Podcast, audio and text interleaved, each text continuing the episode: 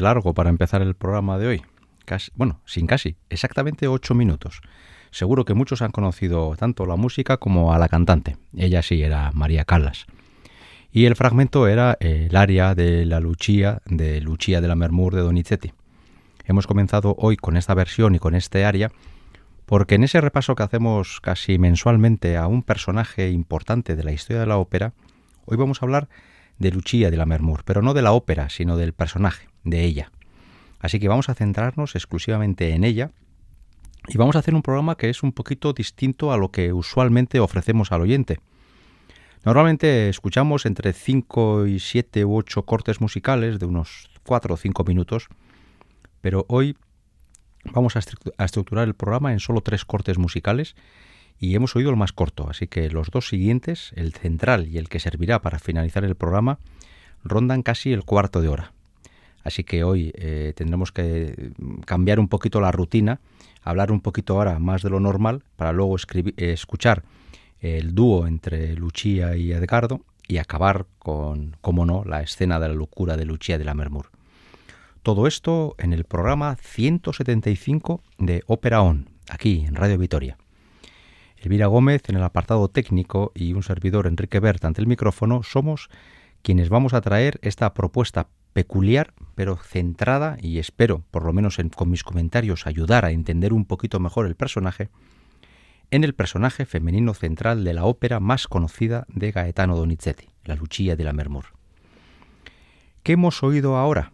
Bueno, hemos oído un área muy conocida que se llama Reñaba en el silencio, pero vamos a explicar un poquito qué es lo que se está cantando, porque aparte de la voz de María Calas, han oído también, en frases muy breves, la voz de su acompañante o de su sirvienta, que le acompaña en el jardín a las afueras del castillo donde vive eh, Lucia. Y la Lucia ha estado eh, contando y cantando cómo ha estado soñando eh, en diferentes momentos pues una escena bastante truculenta, bastante sanguinaria, en donde en los jardines de Ravenswood, que es el lugar donde vive ella, aparecía una joven asesinada, a cuchilladas, y claro, todo eso le ha provocado mucho desasosiego a la pobre señorita. Y la criada, Alisa, su acompañante, le dice que quizás todo eso no sea más que una premonición. Y es que eh, de la Mermur está en relaciones secretas con Edgardo. Edgardo es un joven que vive cerca de, del castillo de Lucia y todo es también noble, por lo tanto no tiene que por qué haber mayores problemas si no fuera porque la familia de Lucia y la familia de Edgardo son rivales desde hace generaciones. Esto es una especie de Romeo y Julieta eh, de, antaño. Eh, como la pobre Lucia sabe que su hermano, que es un poco el patriarca de la familia, jamás aceptaría una relación de ese tipo, la llevan en secreto. Y Alisa, su criada, lo que ha venido a decirle en sus pequeñas frases es que quizás eh, sus sueños, esos sueños tan truculentos, quizás solo le vienen a advertir que de esa relación secreta con Edgardo no puede surgir nada bueno. Los que conocemos Lucia, Lucia de la Mermur, la ópera, sabemos que esto va a acabar muy mal, va a acabar muy mal para ella y para él. Pero como hoy nos vamos a centrar en el personaje femenino y vamos a escuchar a tres grandísimas e históricas Luchías, vamos a hablar un poquito de qué tipo de sentimientos y qué tipo de personaje tenemos delante. Eh, ¿Por qué hemos empezado con María Calas? Pues porque durante muchísimos años La mujer que cantaba la Luchía era una soprano de esas que llaman soprano jilguero, que se dedicaba a dar notas agudas a diestro y siniestro, que tenía mucha facilidad, normalmente voces muy pequeñas, lógico para estar ahí arriba haciendo trinos, gorgoritos y cosas de ese tipo, pero en ocasiones lo que cantaban y la partitura tenía muy poquito de ver. Eh, en la partitura de Lucia hay bastantes notas agudas y el personaje es para una soprano lírico ligera, pero hubo un momento histórico en el que las voces que cantaban Lucia acabaron deformando tanto la partitura que al final eh, prácticamente cantar Lucia era un ejercicio de pirotecnia vocal. Un poco como si a ver quién lo hace más complicado. Y entonces se introducían adornos y variaciones vocales donde se buscaba más que nada exhibir las facultades de la soprano. Pues miren, yo soy capaz de hacer estos gorgoritos, y hacía gorgoritos que se los inventaba. Y venía la siguiente y decía, pues yo soy capaz de hacerlo aún más complicado. Y en toda esa pelea, a ver quién hacía el gorgorito más perfecto, lo que se quedaba muy diluido era el personaje, la mujer. Y es que la pobre Lucia, y hay que decir así, la pobre Lucia, desde que aparece en escena y hasta que acaba la ópera, a la pobre le caen palos por todos los sitios. Y es que todos los hombres que le rodean, en mayor o en menor medida, son unos impresentables. Desde luego el que se lleva la palma es su hermano, que es el barítono, y es el que hace de malo malísimo de la ópera. Pero su novio, al del que luego hablaremos un poquito más, eh, que en principio es, parece eh, que ser el soporte principal en la vida de Lucia Mermur, va a tener también un ataque de celos y un ataque de, de, machito de machito de la época que van a dejar a la pobre Lucia eh, totalmente en los suelos. María Calas lo que hizo cuando empezó a cantar Lucia de la Mermura ya por los 50 fue quitarle al personaje todos los adornos gratuitos, todos los gorgoritos gratuitos y todas las coloraturas que no estaban escritas, y en vez de dedicarse a alardear de lo que podía hacer, intentó hacer un personaje. Es decir, recuperó a la Luchía mujer y trató de hacer de ese personaje un personaje más creíble. La pobre Luchía ya sufre bastante en la ópera como para que luego a través de Gorgoritos acabemos difuminando su personaje como si prácticamente no existiera. Y María Calas lo que hace es dramatizar. Esta mujer ahora mismo está ilusionada. Acaba de conocer a un hombre que sabe que la historia es muy complicada porque Edgardo es de la familia del clan rival, pero ella está ilusionada, tiene ganas de que esa relación salga bien y seguramente está pensando cómo decírselo a su hermano. Pero ella también intuye que su hermano tiene otros planes para ella. Lo que vamos a saber muy poquito después, en una escena que aquí no... Bueno, de hecho, antes de la escena que hemos oído ahora, es que el hermano ya tiene pensado casar a Lucia con una persona a la que ella no conoce, pero que lo hará solo por interés político.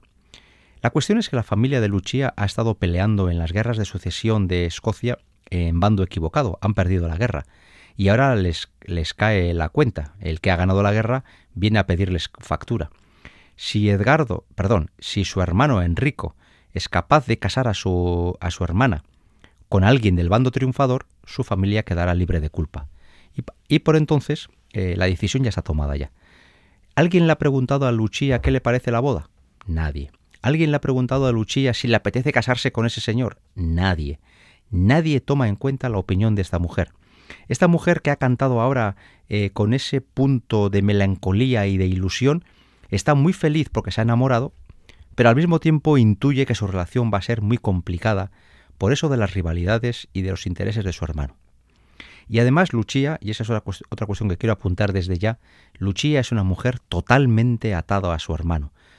No habiendo padre y no habiendo marido, es el hermano quien toma la, la decisión en la familia, y el hermano le va a hacer un chantaje emocional tremendo para conseguir que olvide a Edgardo y admita el matrimonio impuesto. Pero antes de eso, cuando ella está con Alisa en ese jardín a las afueras del castillo, va a aparecer Edgardo, y Edgardo y Lucia van a tener en la ópera el único momento de paz. Se van a encontrar, se van a amar y van a prometerse matrimonio. Entre ellos incluso van a intercambiar anillos de forma simbólica para formalizar el compromiso.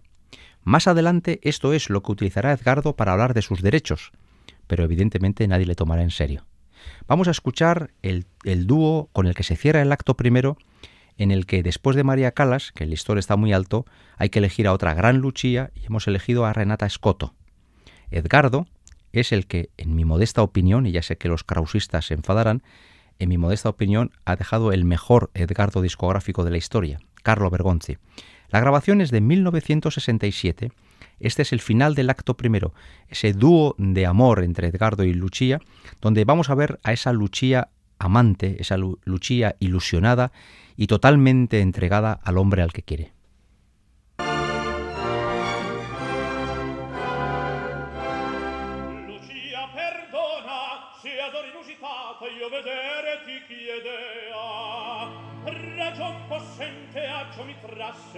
ria che in biancheggi l'alba novella dalle patrie sponite, lungi sarò.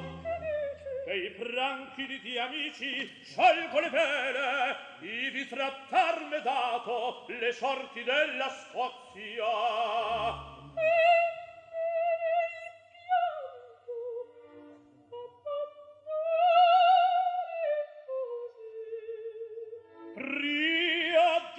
lasciarti a vetta io stenterò placato a lui la destra e la tua destra pegno tra noi di pace chiederò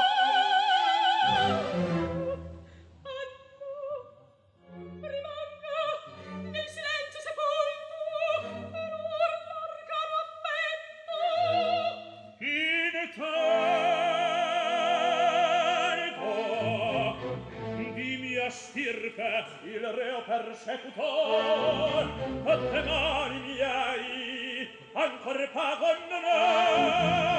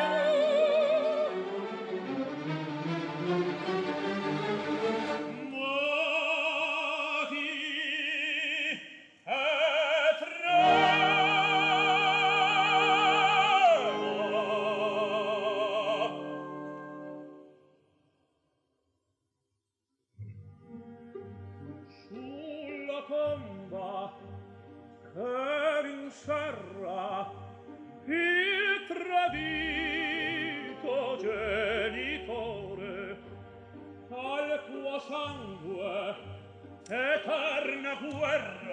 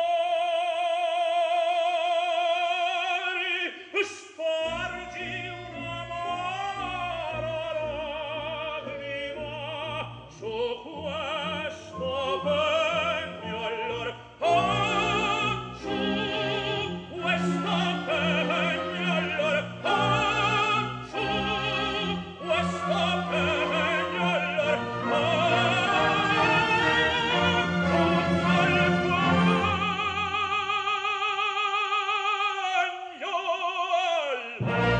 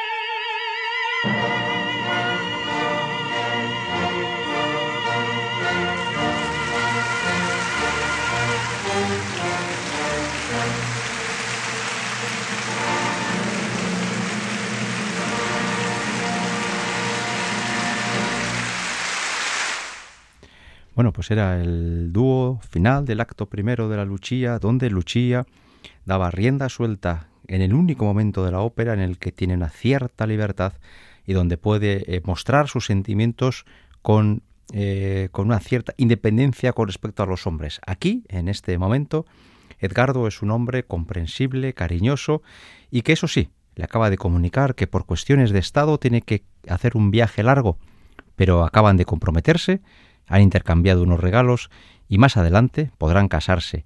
Y Edgardo, aunque sabe que Enrico en principio no, tiene no tendrá ninguna gana de consentir el matrimonio, él está convencido de que al final el amor triunfará. Bien, pues todos sabemos que Lucia de la Mermur, por desgracia, la ópera, eh, es la ópera en la que el amor eh, fracasa rotundamente. Por lo menos tiene consecuencias dramáticas. Si hablamos de Lucia, de la ópera, y si hablamos de Lucia, el personaje, es inevitable que hablemos de la escena de la locura, una de las escenas operísticas más famosas de la historia, y es la escena con la que vamos a terminar el programa de hoy. En los siguientes 14 minutos, una vez que hagamos una pequeña presentación, vamos a escuchar en la voz de una tercera Lucia histórica, Joan Sutherland, la escena de la locura.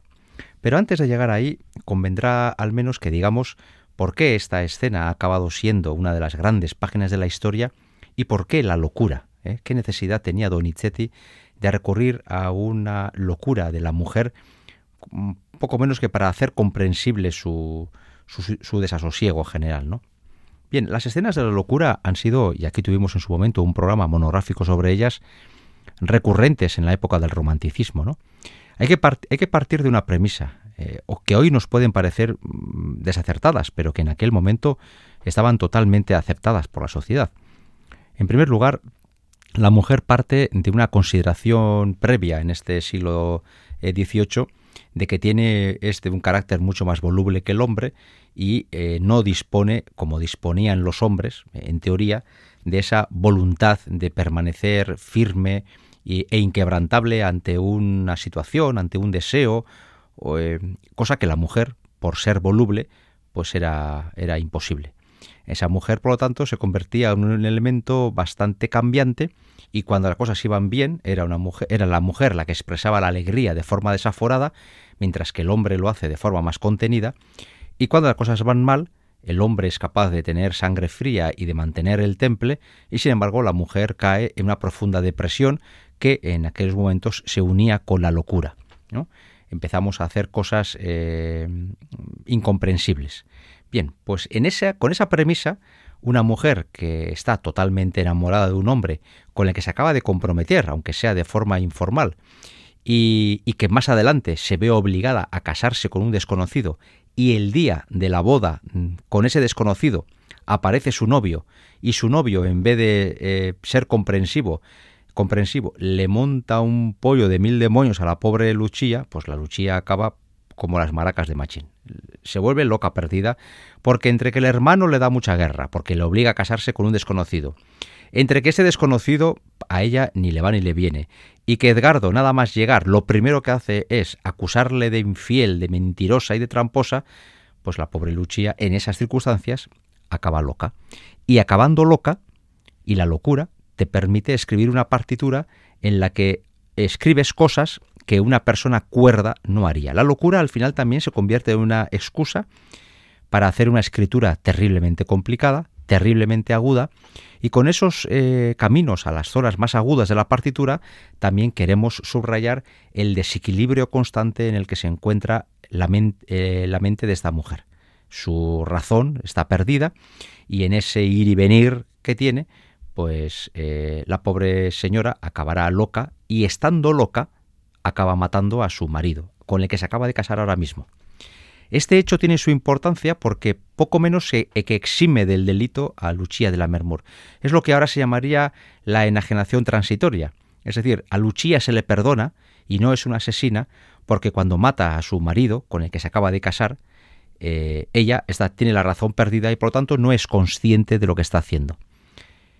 Hay además otra consideración que yo creo que tiene mucho que ver con todo esto, que es el tema de la virginidad. Y es que a Luchía la hemos de imaginar, por supuesto, virgen al matrimonio, y como mata a su marido nada más entrar en la alcoba nupcial para consumar el matrimonio, como esa tal consumación no se ha producido, Luchía va a acabar loca, por lo tanto inocente, y va a acabar virgen. Y eso le da al personaje una aura de inocencia aún mayor. Así pues, esta mujer que en principio parece tremendamente voluble y tremendamente inconstante y que es víctima, desde luego esto es objetivo, es víctima de los movimientos políticos y sentimentales de todos los hombres que le rodean, al final Donizetti le libra de todo porque se nos aparece, a través de la música, como una mujer que sí, mata a su marido, pero lo hace por la locura, por el amor y sin haber engañado, sexualmente hablando, al amor de su vida que era Edgardo. Bien, eh, todo esto son interpretaciones, pero yo creo que ayudan un poco a entender cómo es el personaje de Lucia. Y es que eh, al haber oído solamente eh, tres cortes, se nos puede quedar quizás un poco coja la descripción. Pero así como en la primera, en el primero y el segundo cortes, la Lucia era una mujer llena de ilusión, llena de esperanza, enamorada, en, el, en la escena de la locura, esa mujer la ilusión que tenía ya la ha perdido, porque Edgardo se ha ido de viaje, no vuelve y en ese, en ese interín le han casado con un desconocido, con lo cual la ilusión ya la tiene perdida. Eh, y además, eh, todas las, todo el amor que sentía por Edgardo es el que no siente por ese desconocido. Ese desconocido, ella se, se siente mercancía de su hermano por intereses políticos.